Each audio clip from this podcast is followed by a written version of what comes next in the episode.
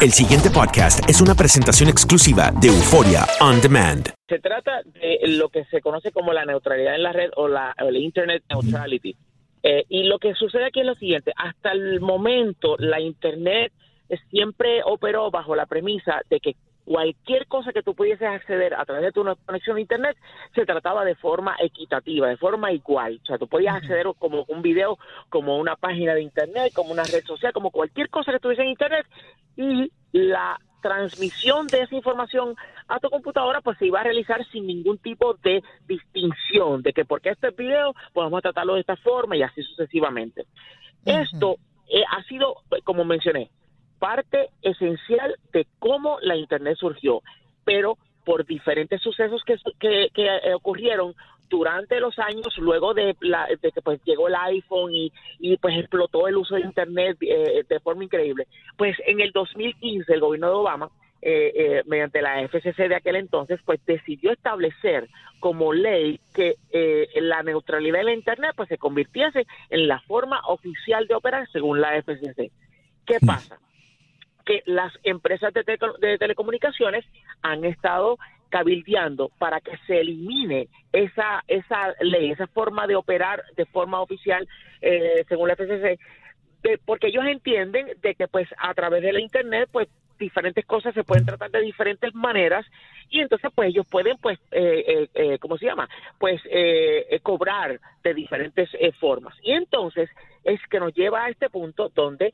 bajo la presidencia de Donald Trump pues entonces eh, la FCC cambia su directiva y deciden que una de las cosas que querían hacer era pues eliminar esta protección de la neutralidad en la internet mm. y eso nos ha llevado a este punto donde hoy martes 12 de junio ya la neutralidad en la internet dejó de ser oficial ya eso no existe como ley en los Estados Unidos, lo que le da permiso a las empresas de telecomunicaciones que puedan empezar a decir, bueno, pues sabes que eh, eh, las personas que se suscriban de ahora en adelante, pues el plan de Internet básico incluye esto solamente. Ah, ¿tú quieres ver video en alta definición? Pues son 5 dólares adicionales. Ah, que tú quieres enviar mm. emails. ¿Qué negocio? Eh, incluya, eh, por ejemplo, que tú puedas eh, ponerle attachments, que puedas adjuntar documentos, archivos, etcétera. Ah, bueno, pues esos son dos dólares adicionales. Y ese es el tipo de permisos que ahora todas las compañías de telecomunicaciones, las que proveen acceso a Internet, tienen para, pues, monetizar, para, pues, buscar formas distintas de añadir más ingresos por medio de distinguir lo que se envía y lo que se recibe a través de Internet. Ahora, Wilton, yo lo que entiendo por lo que nos explicas es que no solamente va a ser el negocio que tienen ante los consumidores de cobrarles una u otra cosa adicional para cobrar mucho más, sino también el negocio que amerita de las grandes marcas o empresas de noticias, por ejemplo, eh, que van a tener también que pagar para que su acceso sea lo más abierto posible y así tener muchos más seguidores o captar mayor cantidad de, de personas, ¿no?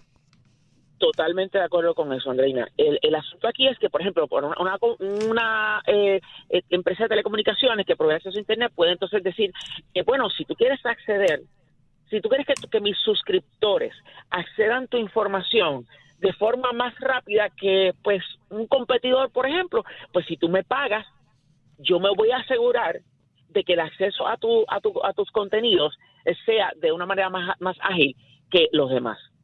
Y eso, la realidad es que pone en desventaja eh, bueno, eh, eh, el, tipo de información que está bien, una cadena grande de, noticias puede tener, pero a lo mejor la información surgió de una pequeña. Esa pequeña, bajo unas circunstancias así, jamás y nunca va a poder competir y tener la oportunidad de crecer como lo tuvo, por ejemplo, YouTube, como lo tuvo Netflix, como lo tuvo Facebook, todas estas empresas que hoy son mega grandes, pero que empezaron pequeñas.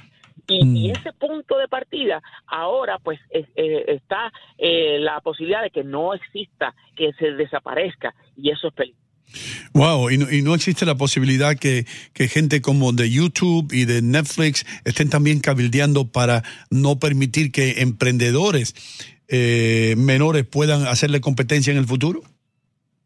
Eso es uno de, de los argumentos más eh, eh, controvertibles dentro de toda esta situación, donde eh, los que abogan por la porque se elimine la neutralidad en la Internet dicen, bueno, es que las fuerzas del mercado se van a encargar de resolverlo todo. Claro, como si fuese así. Vamos a poner un pequeño ejemplo. Las líneas aéreas que ahora te cobran hasta por los suspiros pues es la misma historia. Entonces, mientras tanto, las compañías grandes, como las que mencionaste, YouTube, eh, Facebook, etcétera, eh, han estado en contra de que se elimine la eh, neutralidad de Internet y ellos apoyan directamente el que se mantengan este tipo de protecciones. Ahora, no está claro de qué tipo de acción ellos podrían tomar si en efecto se detecta que en algún momento algunas de las compañías de telecomunicaciones pues deciden coartar o deciden poner eh, obstáculos al crecimiento de una compañía pequeña, eso eso eso está eso está en veremos mm. y esa es una de las cosas que más asusta porque no se sabe cómo se va a reaccionar.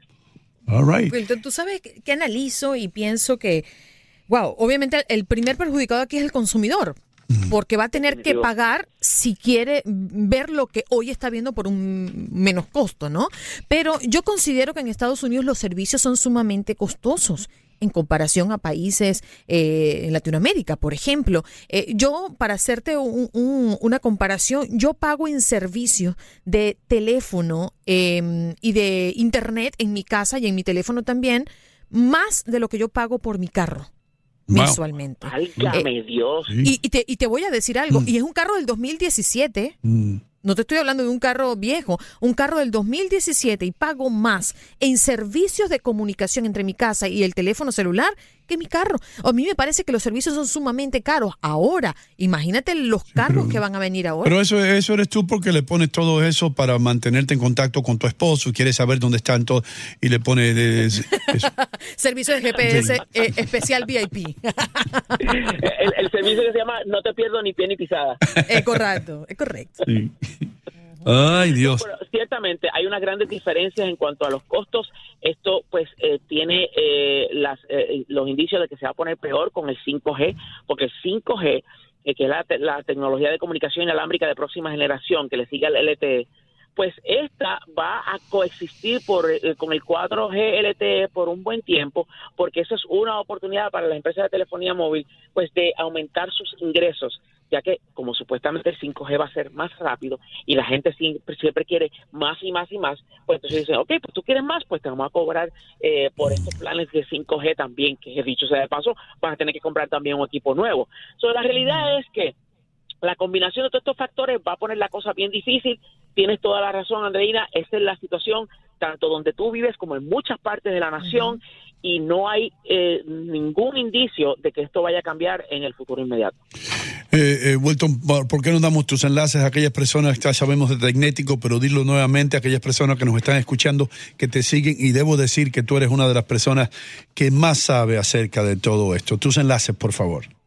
Tecnético, nos consigues como Tecnético eh, para que entonces sí te puedas conectar con nosotros en todas las redes sociales.